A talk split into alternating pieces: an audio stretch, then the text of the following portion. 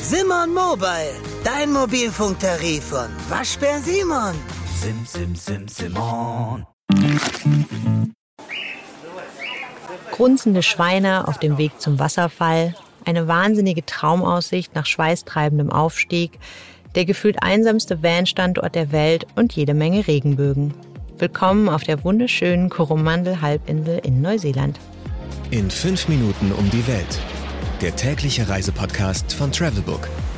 Heute geht's nach die Coromandel-Halbinsel. Entweder oder. Schnelle Fragen in 30 Sekunden. Auto oder öffentliche Verkehrsmittel? Auf jeden Fall Auto. Pärchen oder Familienurlaub? Ich war allein und fand's toll. Pärchen, Freunde und Familie geht sicher auch gut. Entspannung oder Abenteuer? Beides. Kultur oder Party? Natur. Teuer oder günstig? Eher teuer, wobei es natürlich darauf ankommt, wie ihr reist. Highlights, Lowlights, Must-Sees. Die Travelbook-Tipps. Was ist ein Highlight? Der Pinnacles Walk oder auch Kawarenga Kauri Trail auf der Coromandel Peninsula ist mein absolutes Neuseeland-Highlight. Das ist eine sehr, sehr schöne, teils anstrengende Wanderung im Coromandel Forest Park. Klettert man da bis ganz nach oben, bekommt man eine super besondere Traumaussicht über die Pinnacles und einen großen Teil der Halbinsel. Die Wanderung lohnt sich wirklich, wirklich sehr.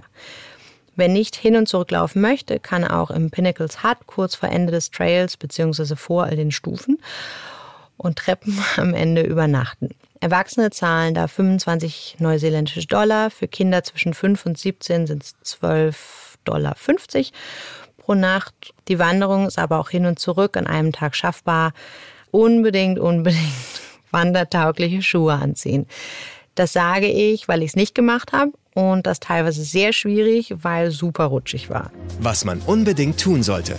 Ich bin hier nur zufällig drauf gestoßen, auf dem Weg zu den Waiau Falls. Auf dem Weg dahin ist eine alte Farm, die sieht so ein bisschen nach Schrottplatz aus.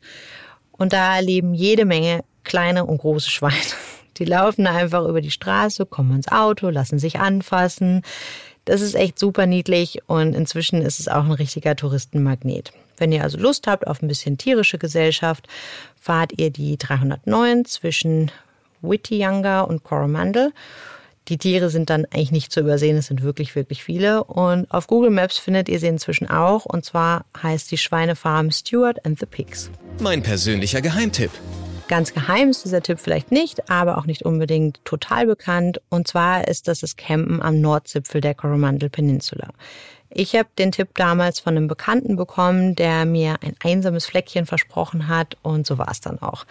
Man fährt da teils über Schotterwege und ziemlich sicher vielerorts ohne Handyempfang und es lohnt sich wirklich sehr.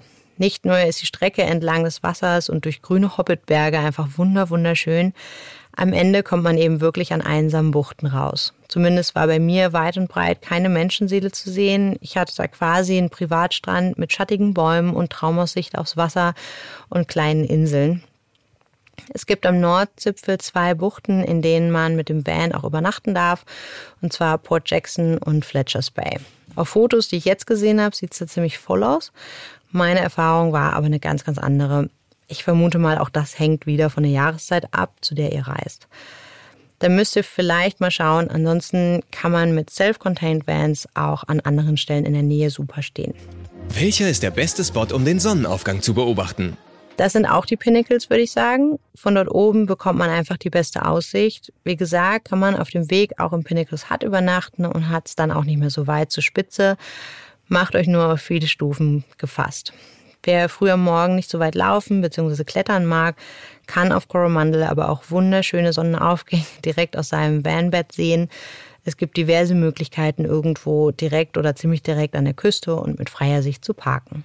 Geld, Sicherheit, Anreise. Die wichtigsten Service-Tipps für euch. Wie viel Geld sollte man für eine Woche einplanen? Es gibt nicht so wahnsinnig viele Unterkünfte auf Coromandel. Wie gesagt, ist da schon auch viel nichts, also beziehungsweise einfach sehr viel Natur und nicht viel zugebaut.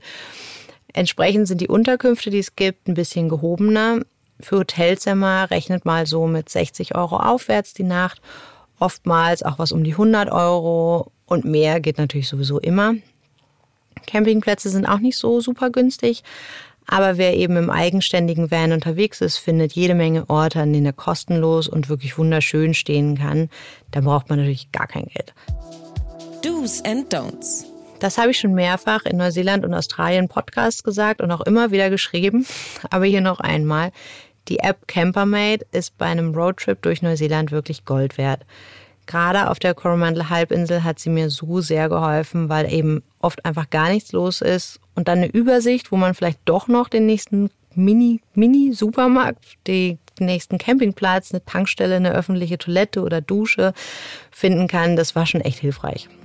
So, ihr Lieben, das war's nun schon wieder. Unsere fünf Minuten auf der Coromandel Peninsula in Neuseeland sind um. Ich hoffe, ihr habt einen kleinen Eindruck gewinnen können und habt dann eine super schöne Zeit in Neuseeland, wenn ihr denn dahin fliegt. Das war in fünf Minuten um die Welt und ich bin Anna Kyodo, früher Wengel. Alles Liebe für euch. 15 Sekunden Auszeit.